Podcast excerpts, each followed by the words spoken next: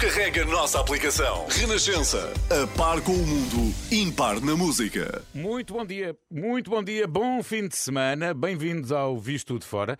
O Olivia Bonamici está aqui no estúdio. A Begonha Nigas, esta semana, está à distância, a partir de Vigo, na Galiza, mas sempre de olhos postos na atualidade portuguesa e também, claro, não podia faltar o nosso Miguel Coelho, jornalista da Renascença.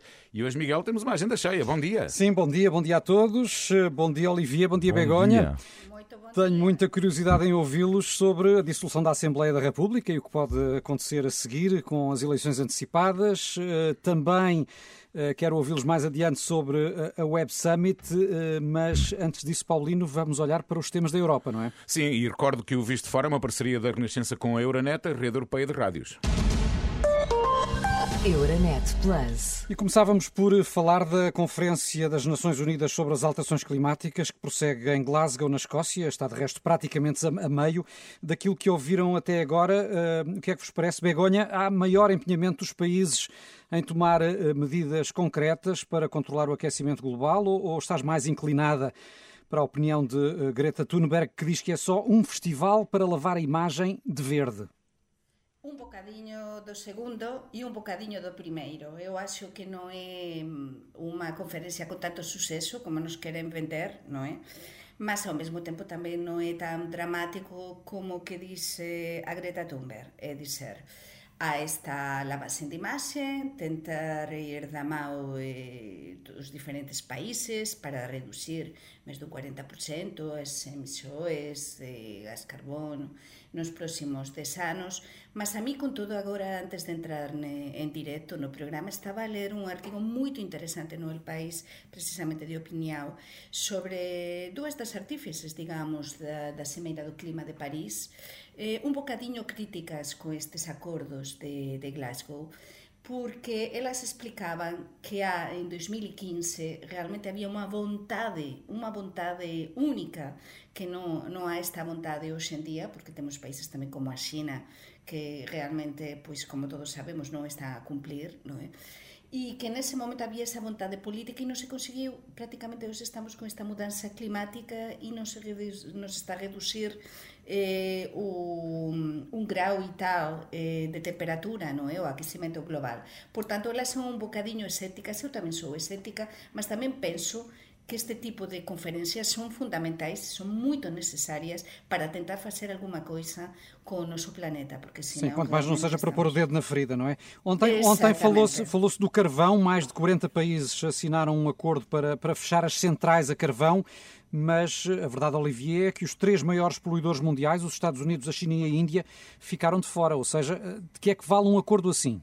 É, é, melhor do que, do que nada, sem dúvida, uh, mas não é suficiente. A sensação que eu tenho desta, desta, desta cimeira uh, é que uh, eu acho que vai acontecer um pouco como aconteceu com, no Covid, que é quando apenas e só vamos estar confrontados perante o drama à nossa vista, é que vão ser tomadas medidas uh, uh, adequadas. De certa forma, já estamos a, a, ser confrontados com esse drama. Sim, mas estou a falar de drama maior está para acontecer, hum. não é? Portanto, quando uh, António Guterres diz uh, estamos à beira de um drama mundial, portanto, ele diz é isso, ainda, ainda, não estamos num inferno. Quando a catástrofe for inevitável é que vamos acordar. É, exatamente, é isso, porque não há. Uh, e depois as hipocrisias e, e, de facto, como disseste, Estados Unidos, China e Índia ficarem de fora é quase a metade do mundo que não, que não, entra, uh, que não entra nisto. E esta falta de comparência da China uh, é possivelmente o fator mais difícil de contornar?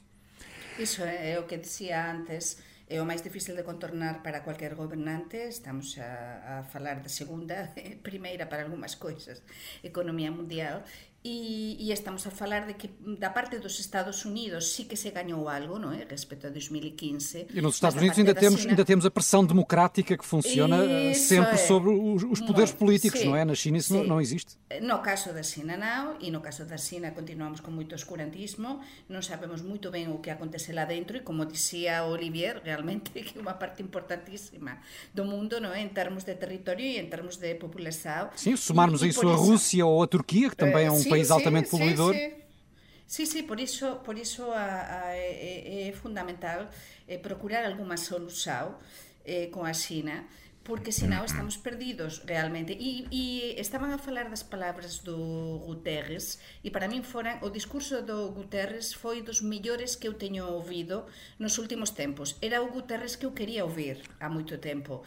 Moito, moito incisivo, moito claro, a ser inmensa, moito crítico con a situación, no? con palabras moito duras, mas que precisamos mesmo neste momento para tentar mudar alguma coisa. Sim, sobre a questão da China, é preciso ver que a China está uh numa situação uh, também complexa que é a China não pode sair, é muito complexo sair das energias fósseis uh, do dia para o outro para a China, sobretudo para a China. Porquê? Porque a China ainda precisa de construir uh, alojamentos, de uh, fabricar carros. Portanto, a nível industrial é uma situação difícil. Portanto, só que a China não complexa. só não quer sair, como ainda vai continuar a investir é, em centrais é, a carvão, por exemplo. Oh, oh, mas assim também sabe que uh, os, está, num, os, está num sinal vermelho, por assim dizer. Ou seja, durante eu acho, os próximos tempos vai haver uma contradição entre uma parte da China, que vamos chamar a China negra, por dizer que vai depender ainda muito das energias fósseis, por lá está, porque há muitas pessoas da China que vivem no campo, que precisam ainda estar no processo de desenvolvimento industrial, e do outro lado, uma China verde, porque também a China tem noção, como é evidente também, que estamos numa situação perigosa. E já agora, como é que vem a ausência do primeiro-ministro português desta cimeira, eh, sendo que António Costa nem sequer apresentou uma, uma justificação uh, formal, deixando parar no ar a ideia de que tem a ver com a crise política. O certo é que Portugal não está representado ao mais alto nível nesta cimeira, Begonha. Sí, mas con todo é verdade que para Antonio Costa eh, non é unha situación fácil esta, isto da crise política o que se está a viver en Portugal teñen sido días moito intensos e, e pronto, é un novo é neste, neste tipo de, de polemices mm. ou de, de, de, de decisiones de, de, de política interna non queres entrar Non, non, eso non entrar, é que eu penso que a situación en Portugal está neste momento moito delicada, non é, politicamente. E Embora o governo mantenha miña... os plenos poderes. Sí, mas a, a miña impresión é que o Antonio Costa quería dar eh, quería dar esta imaxen de que fica cá eh, a coordinar todo, a controlar todo e a lle dar a importancia que merece a mm. situación. É a miña impresión analítica, non sei o que o que pensa Olivier. Sim, não concordo plenamente contigo, não tem nada, nada a acrescentar em relação, a relação a isto. Bom, mas já que hum. falamos também de polémicas, eh, esta hum. que tem a ver com França, eh, Olivier, eh, é a difícil relação entre Paris e Londres, nomeadamente por causa das dificuldades que os navios franceses estão a ter para pescar nas águas britânicas. O que é que se passa afinal? Será só este motivo ou haverá pesca mais grossa? É, é engraçado a tua pergunta, porque eu ia te responder, se tivesse só perguntado será só este motivo, eu teria respondido a pesca mais grossa. Os chamados tubarões. Sim, é, exatamente. O que é curioso no caso da França e da Inglaterra, que são, são dois países que, na minha opinião, ao contrário dos clichês que há, que têm muitas semelhanças. E a semelhança, o ponto em comum entre os dois países é que ainda acham uh, que representa cada um uma exceção uh, ainda vivem com esta ideia que somos eh, diferentes, somos tão diferentes. Os franceses acham isso, os ingleses também acham isso. E, uh, de uma certa forma, vivem, vivem na angústia, viver um pouco na sombra do, do, dos Estados Unidos e da Alemanha. Aliás, havia um diplomata francês acerca de que está a acontecer agora que dizia se continuarmos assim, a França vai ser, e ainda já é, o servente da Alemanha e a Inglaterra o servente uh, dos Estados Unidos. E eles vivem um pouco nesta frustração, uh, mas eu acho que tudo vai se resolver porque, apesar de tudo, são, são, países, são países amigos. Hum. A França e a Inglaterra e o Reino Unido teñen de aprender de España e Portugal. Eh, nos, como por exemplo, con a pesca da sardiña, todo iso está todo regulamentado dentro do que é a Unión Europea. É verdade que tivemos problemas no pasado, mas eh, podería aprender de nós, por exemplo, eh, que somos bons eh, viciños, e, Embora neste caso países de dimensão tão diferente entre si que uh, provavelmente é mais fácil Sim, chegarem a acordo costa, do que, como dizia o Olivier, uh, uh, dois tubarões, não é? Que pretendem impor-se ou pelo menos impor uma imagem que em muitos casos já não corresponde à realidade atual. Sim, mas nós somos uma potência, Portugal e Espanha, em termos marítimos, Sem dúvida. É? de área pesqueira e, portanto, nesse caso temos uma, uma dimensão também bastante grande os dois. E, insisto, somos um exemplo que os franceses e os ingleses os britânicos poderiam aprender de nós. Muito bem. Uh, falamos ainda da situação da Covid, porque nesta última semana continuaram a agravar-se os sinais da pandemia na Europa. A Alemanha tem inclusive batido recordes uh, diários de novos casos, com máximos que são os mais elevados desde o início da pandemia. A OMS, por seu lado, prevê meio milhão de mortos até fevereiro na Europa, sobretudo nos países com baixas taxas de vacinação. Será que a solução poderá passar, Olivia, por medidas mais drásticas, como, como vacinação obrigatória, como chegou a defender Angela Merkel? Uh, o que é que uh, nós falamos disso? Uh, bom, a Alemanha, o que é um caso à parte, porque a Alemanha já é uma taxa de vacinação baixa. Bom, okay. Mas agora o preocupante é que são os países que já têm uma taxa de vacinação elevada, tipo a Bélgica ou a Holanda. A Holanda, na, na casa dos 80, 85%. Bom. Um, o que pode também ter a ver com uma retirada uh, drástica das medidas de, de, proteção. É isso. Portanto, eu acho que vai haver, um, um primeiro, um regresso às medidas uh, uh, fortes, tipo com a máscara e tudo isso. Em França, aliás, coisa, sim, aliás, já vai acontecer já, nas escolas. Em algumas, sim, num terço dos departamentos franceses.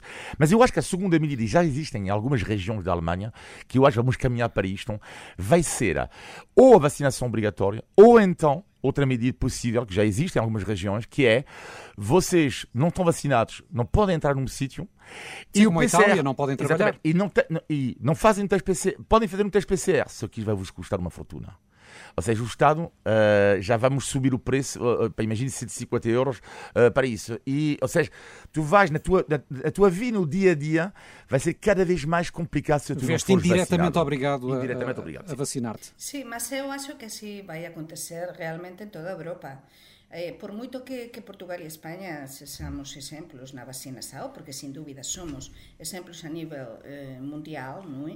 eh, cada vez vai ser eh, máis exigente e vamos ter máis exigencia para facer cualquier actividade dentro eh, para ser vacinados e agora tamén o debate é a terceira dose. Por exemplo en España as persoas de máis de 80 anos se están a levar a, a terceira dose de, Cá também, como sabes. Em Portugal já estive a ver que também, e está-se a, a tentar a, a, eh, também eh, que, que fique também a vacinação para estas pessoas o mais rápido possível. E alargar também a vacinação às crianças, é uma outras... possibilidade muito forte. Esta posibilidade xa eh, estudios a nivel europeo e a nivel tamén nos Estados Unidos eh, de, de, de institucións eh, con bastante prestixio que están a apostar precisamente nisto. Aliás, nos Estados Unidos xa se está a vacinar, non é? A crianças Sim, com máis de 5 anos.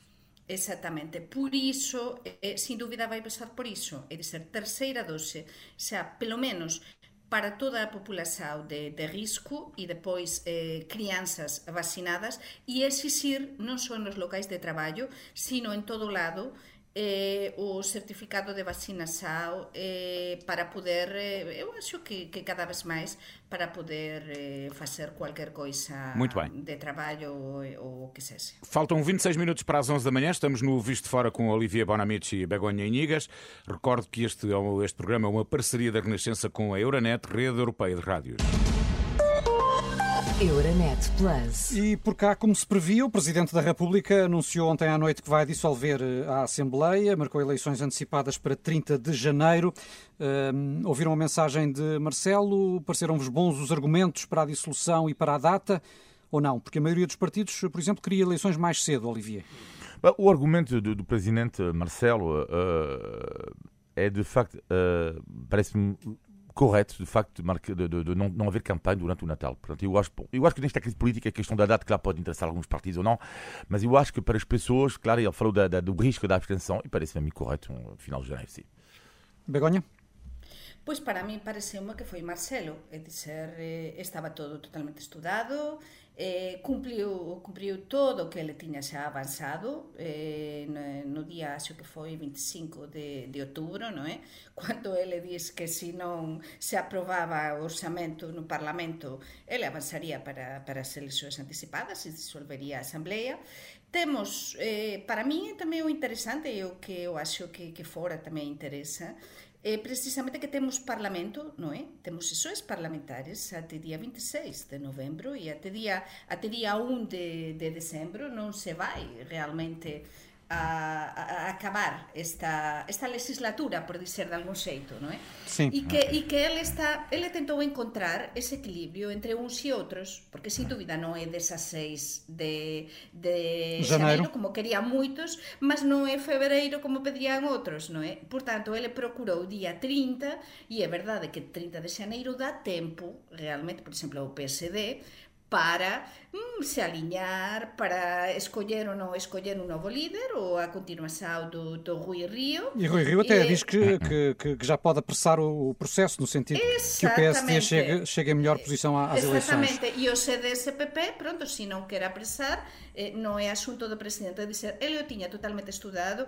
e é lógico, eu acho que é muito lógico. Deixem-me deixem ouvi-lo sobre isto. Um, postos perante este processo de eleições antecipadas, quem é que uh, vos parece que pode sair melhor ou ser mais penalizado? Porque as sondagens, eh, e hoje foi divulgada mais uma, uhum. apontam para a possibilidade de sair das eleições um cenário, enfim, mais ou menos parecido com o que temos atualmente, com o PS a vencer sem maioria absoluta.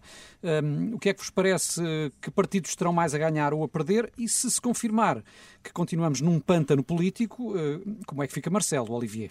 Isto é, é, o risco desta decisão, porque uh, vamos não esquecer que a sondagem é a fotografia do momento. Portanto, corresponde à fotografia Sim, atual. ficamos ainda quase três daqui, meses das eleições. Exatamente, exatamente. Muitas coisas podem mudar. A primeira indicação é que uh, o Partido Socialista, em relação à última sondagem, está a crescer e o PSD uhum. está a descer. Uh, e, portanto, a grande questão aqui que é, uh, eu acho, aliás, uma outra sondagem esta semana que diz que a maioria dos portugueses consideram que o PS vai ganhar, mas sem maioria absoluta. E também acho que o PS vai ganhar sem maioria absoluta. A grande questão é que será que o PS vai governar? É grande complicação, porque normalmente eles, se António Costa ganhar, o que é provável, uh, é que depois vai ter que fazer uma nova geringonça. Bom, mas depois, se não conseguir, Marcelo vai chamar o Rio ou Paulo Rangel e vai dizer geringonça. Só que há um problema ali. É que na geringonça direita há um outro problema que se coloca. Normalmente, segundo os números atuais, repito, atuais, hein, o, a, a geringonça CDS-PP, Iniciativa Liberal e PSD não será suficiente. Neste caso, a direita portuguesa será confrontada a uma questão histórica para o seu futuro, que se coloca também em Espanha. Tu podes ser eleitor do PP em Espanha, depois há eleitores do PP que estão revoltados com a questão, a sua ideia de se aliar com o Vox. Grande, e há outros que o aceitam. A grande questão do PSD vai ser se ganhar ou se ficar no segundo lugar e chamar por Marcelo, se ou não, decisão histórica, governamos uh, com o acordo uh, do Chega. E uma eventual indefinição será também um problema muito bicudo para o próprio Marcelo, claro. Sim, sim. Begonha. Sí, sí, mas eu vexo máis outra coisa, e é que nesta, nesta sondagem da Animase, que se publica hoxe no Diario de Noticias e tamén no Xornal de Noticias, vese, alén do que está a dizer Olivier, deste crecimento do PS e esta baixada do PSD, que temos, neste momento, é verdade, faltan tres meses para as eleições, mas temos unha maioría de esquerda no Parlamento, atenção. Portanto, non, eh, a, a centro-direita e até com a extrema-direita, non é? no, en Portugal non podería gobernar. Portanto, isto é un sinal moito, moito claro tamén para o PSD, para o CDSPP, para todos os partidos pequenos, tamén de, de, de direita, non é? E de extrema direita, no caso do Chega, porque realmente a situación en Portugal para eles, para a França da direita, centro-direita, está moito complicada. E depois o Marcelo ontem, no seu discurso, dicía que unha das razóns apuntadas além do Natal é, é para día 30 de xaneiro, as eleições, é tamén vencer a extensão. Mas eu quero dizer cá que eu duvido que a participación sexa moito alta. Se callara a miña bola de cristal não, Vamos ver até que ponto é que, é? inclusive, eventuais oxalá, lideranças renovadas na direita acerte. podem contribuir oxalá, para mobilizar o eleitorado. que não, que não acerte hum. e que se possa mobilizar o eleitorado, porque o que demonstra que há democracia e democracia saudável num país é precisamente a participação hum. nas eleições. Por isso é muito importante que as pessoas vayam votar. Claro. Mas neste momento eu acho que há muito, há muito desinteresse realmente dos Mas como tu própria também muitas vezes dizes, eh, em política não se podem fazer previsões, mesmo a curto prazo nunca se devem fazer nunca, grandes previsões. Uh, e até que ponto é que esta crise política em Portugal continua a ser notícia nos vossos países? Olivier, pelo menos em França, foi uh, inclusive é tema de editorial no Le Monde. Sim, porque como já vos disse aqui, a grande parte, a grande maioria do, da comunicação francesa é de esquerda uh, e para e, os meus colegas foi um balde de água fria, porque claro, para quem é de esquerda, Portugal era uma espécie de modelo, não é? Hum. Ao nível europeu, o sonho da, da esquerda, aliás, houve vários ministros franceses que foram a Portugal a perguntar a António Costa como é que, como é que você fez para Qual tal é receita? Qual é a vossa receita? Bom, agora, bom, a receita já, já acabou por enquanto, não é? Agora, o que adorei né, no editorial do Le Monde, não tanto no editorial, mas no artigo do Le Monde, é que a jornalista vai explicar, porque é tentativa de explicação, não é? O que acontece em Portugal, tudo isso, e depois ela fala do Rui e Paulo Rangel. E então, é engraçado, porque o Le Monde, um jornal de peso em França, não é um jornal qualquer, hein? Uhum. e, e, ela escreve o seguinte, não sei se ela torce por um candidato ou outro, mas ela diz, uh, passa a citar o Rui Rio, para apresentar as pessoas rapidamente aos franceses que não conhecem o Rui e Paulo Rangel. O Rui Rio escreve ela, uh, a jornalista, uh, minha colega, é um que, está, deixa a porta aberta para se entender com Chega, Rio. Paulo Ranger é culto, homossexual assumido, eh, católico e não se quer entender com a extrema-direita. E o que me fez rir foi a palavra culto, porque quando tu diz, quando tu fazes uma comparação entre um que é culto e não diz que o outro que é culto, significa para o Le Monde que eventualmente o Rio é inculto, o que eu acho que não é verdade, na minha opinião, e achei um pouco demasiado redutora uh, esta apresentação, mas, mas, mas fez-me sorrir, no entanto. Voilà. E a crise vista de Espanha, Begonha? pois con moito interese, eh, como eu xa tiña dito cá neste programa semana pasada. Onte, por exemplo, cando o presidente da República falou, anunciou das eleisoes eh, día 30 de xaneiro, pois era a principal noticia no, no xornal no que eu traballaba até a dos meses no Labo de Galicia, no, no El País, no La Vanguardia, en fin, eh, nos principais xornais eh, españois, mas no caso de España, como normalmente se publica un bocado máis de Portugal eh, do que na França, ainda que eu gostaba, como xa teño explicado cá, que se publicase aínda máis, non só de crises políticas, sí que é verdade que funciona moito eh, a comparativa, non é? Entón, no caso de España, sobre todo a comparativa, por a comparação com a realidade espanhola. Non sei, España, precisamente onde Claro, nós tivemos sessão parlamentar precisamente para aprovar o orçamento de España do próximo ano, mas no caso español do goberno do Pedro Sánchez, non é, que tamén é socialista, vai ser máis fácil do que para eh, António Costa, não é? Porque vai ter. Veremos, veremos. Sim, eu penso que sim, vai ser mais fácil. Olhem, uh, entretanto, terminou ontem a Web Summit, que decorreu esta semana em Lisboa, a Cimeira Tecnológica, que trouxe 40 mil pessoas a, a Portugal. Teve alguma visibilidade uh, a Web Summit em França, Olivier? Muito pouco, uh, mas o que teve visibilidade é o papel cada vez mais importante do Portugal como polo tecnológico, por assim hum. dizer, e adorei uma, não é, neste caso não é a França, mas é um jornal que é o Los Angeles Magazine Magazine, extraordinário artigo, porque eles explicam lá que Portugal é uma espécie de nova Califórnia. Porquê? Porque a Califórnia, isto é interessante, já deixou de ser por várias razões, uh, problemas económicos e tudo isso. Bom, whatever. E de qualquer modo, o que é que eles dizem? Eles dizem, escrevem o seguinte: uh, o novo sonho californiano é aqui em Portugal. E depois adoro. Uh, em Portugal, vocês acreditam ou não, o custo da vida é duas vezes mais barato. Um jantar para duas pessoas custa 25 euros apenas, diz o jornal, e a parte melhor para o Fiadoro, o excelente vinho em Portugal, o excelente vinho do supermercado é ainda mais barato do que a nossa água de garrafa. Isso são argumentos muito analógicos Bom, é, para elogiar isso é discutível, isso é discutível, Portugal é? como polo tecnológico. Mas, enfim. Sim, mas foi vendido como, como dizer que a qualidade de vida. Não, mas tudo isto para explicar, para, para, não deixa de ser verdade. Não, é verdade Eu conheço muitas pessoas da startup que se instalam em Portugal por causa de quê? Claro. Por causa da qualidade de vida. Quer dizer, isto não deixa de ser verdade o que eles escrevem. Sem dúvida. Begonha. Mas Olivier, mas Olivier, claro, isto é muito barato para eles, para para o ordenado do francés, não é? Mas, claro, mas claro estou a dizer. Tantos, americanos, neste caso, mas. E se me permite, claro, americanos. Se me permite, há aqui outra questão muito rápida. Uh, reparem, quem vem à, à, à, Web Summit sai do aeroporto, no aeroporto apanha o metro, hum. sai à porta da Web Summit, tem uma vista maravilhosa, hum. tem hotéis ali ao lado. E, hum. portanto, vai daqui completamente deslumbrado mas, com, com, mas, com mas, mas temos que nem sempre, metro. que não é bem o, o, nem é bem o país real, mas... Mas, mas, mas, mas temos greves de metro, como mas, a Begonha, Begonha vem, Begonha, vem desculpa. Temos a greve de metro de ontem, eh, eu estou, e agora mesmo non, non quero dar eh, inversa, mas eu estou a ver o mar neste momento, estou a ver a ría de Vigo, eh? Olha. Mas o que eu acompañei... É o noso mar común. Sin dúbida, exactamente, o noso mar Atlántico maravilloso, non é? Mm. Eh, mas neste caso eu acompañei eh, o que aconteceu en Lisboa co metro, e grande parte desas 45.000 persoas que participaran eh, de startups, fundamentalmente pequenas empresas, empresas de empreendedorismo que participaran na Web Summit debe ser un caos ontem ontem e anteontem e, e toda esta semana para chegar realmente ao Web Summit. Então, penso que é unha coisa que demonstra como pode funcionar moito ben o marketing, mas a logística tamén é importante. Então, o Moedas ten agora un desafío moito importante con o metro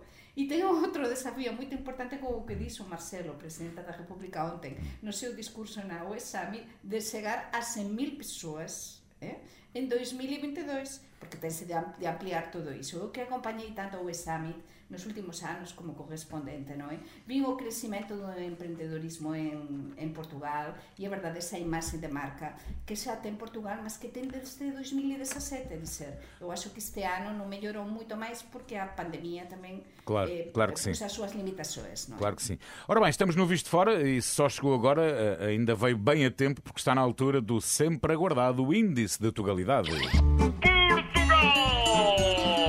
Índice de totalidade. este é o, este é o momento que o Olivier rebenta com adoro, o Adoro, Bom, todas ai, as... ai, ai, que saudades. Todas as semanas pomos aqui à prova a Begonha e o Olivier, que têm de descobrir o significado de uma expressão tipicamente portuguesa. Hoje é um dois em um, mas é mesmo muito fácil. Atenção. Veremos se ficam na mó de baixo ou na mó de cima. Na? Mó. Na mó. Na mó. Sabem o que é uma mó? Na mó de baixo. Não. Começa logo por aí. Na mó de baixo. agora para me apontar, para me ajudar. Na mó de baixo. Não. Nunca ouviram esta expressão? Na mó de baixo? Nem na mó de cima? Não. Não. Hum.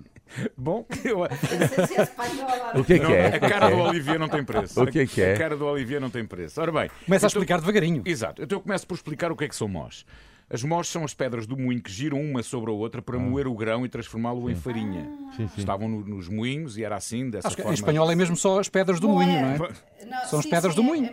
sim, as pedras e pedras. Estar pedras, na mó de cima. Sim. Estar na mó de cima significa estar num momento, numa fase vitoriosa, ou então ser famoso e popular.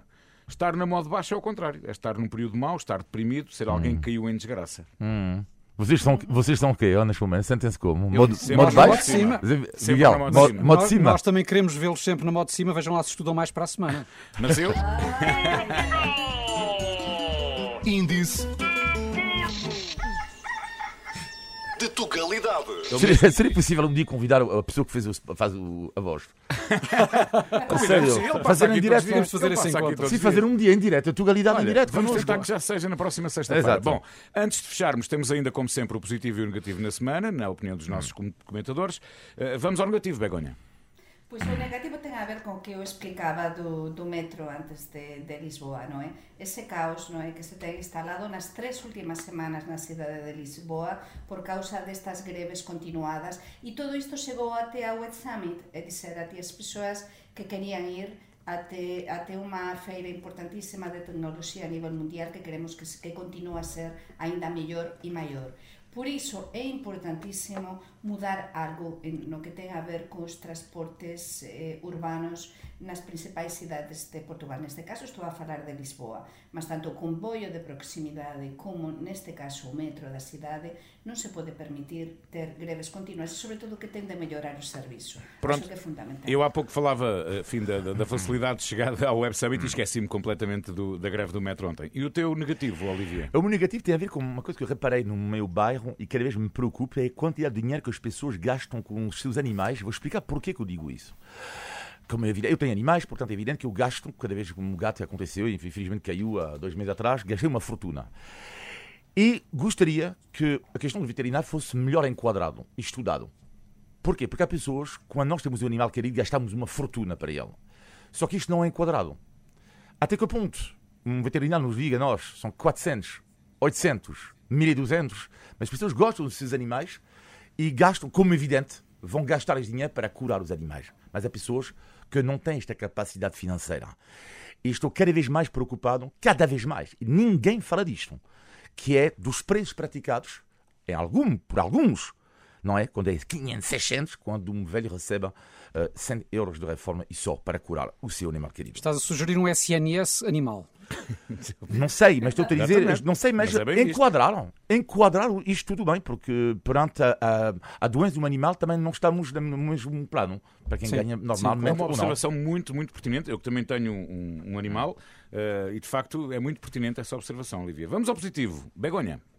O positivo, e aquí estou no meu índice de totalidade para Olivier, chama-se covillete. Olivier, sabes o que é um covillete? É um prato. Um prato de quê? Um, cobi, um cobidete. Covilhete. Covilhete. É uma corvina, uma espécie de corvina. Pensei que já tínhamos passado a tonalidade. O que é Agora é espanholidade. Do O que é isto? norte, é, é, conhece muito bem. Eu conheci ontem em Vila Real. eh, Eu estive por, por temas de trabalho na UTAD, que gostei muito, por certo, dessa universidade, em Vila Real, e experimentei e provei o covidete, que é um pastel, Olivier, com carne, massa folhada, maravilhoso. Eu adorei. Estou a vê-lo neste Já momento. gostava- Estou a vê-lo neste momento. Fui à procura e estou a vê-lo. Tem bom ar. Sim, senhor. É muito bom, eh, Paulino. Eu acho que merece a pena que, que experimentássemos todos, porque é uma das coisas que mais gostei. Ficamos à espera, Begonha. É de Vila Real, tenho que passar por Vila Real. E Bom. Vila Real tão bonito, estava muito frio, mas tão bonito, tão verde. Ah, que bonito. Maravilha. Bom, antes que o Olivia tenha um ataque de leitão, eh, Olivia, qual é o teu positivo? O meu positivo da semana tem a ver com um livro eh, que eu pedi ao Pai Natal, eh, que é extraordinário, que chama, um escritor brasileiro que se chama Max de Carvalho, radicado em França, e fiquei sempre abismado com a qualidade dos escritores que se traduzem em livros. E ele vai lançar em França 2 mil páginas, 2 mil páginas da antologia da poesia portuguesa. Então este homem fez uma antologia da poesia brasileira e agora fez durante, trabalhou durante anos sobre, repito, duas, duas mil páginas. Portanto, à esquerda tens o texto em língua portuguesa e à direita o- a tradução em francês. Eu estou abismado, porque eu adoro a poesia, e assim vai, ser, vai me servir eventualmente para ler poesia portuguesa e também tenho a curiosidade de ver o que é que dá eh, na língua francesa, mas eu acho eh, que este trabalho é magnífico, a antologia da poesia portuguesa de Max de Carvalho. Muito bem, estamos no final de mais um Visto de Fora. Todas as semanas conversamos sobre a Europa, Portugal e os portugueses. Podem enviar os seus comentários e sugestões para vistofora.rr.pt. Olivier, Begonha, Miguel, eh, muito, muito obrigado. Foi mais uma Obrigado. vez muito agradável este bocadinho aqui na rádio, pelo qual anseio sempre durante a E semana. passa tão depressa. E passa imenso. Tu, tu estás tão de modo, modo de cima, é isso? Fo- Fofinho, Na modo fo- de cima. Tu na estás tão de modo de cima. Pensei que ias dizer que eu estava fofinho. Bom. Melhor, cima, melhor. Bom fim de semana, vocês sabem, é sempre bom tê-los aqui, mas partilhar publicamente eh, também é maravilhoso para mim. Um abraço, bom fim de Bom fim semana. de semana. Tchau, tchau. Tchau. Até o computador fechou. I see lonely skies.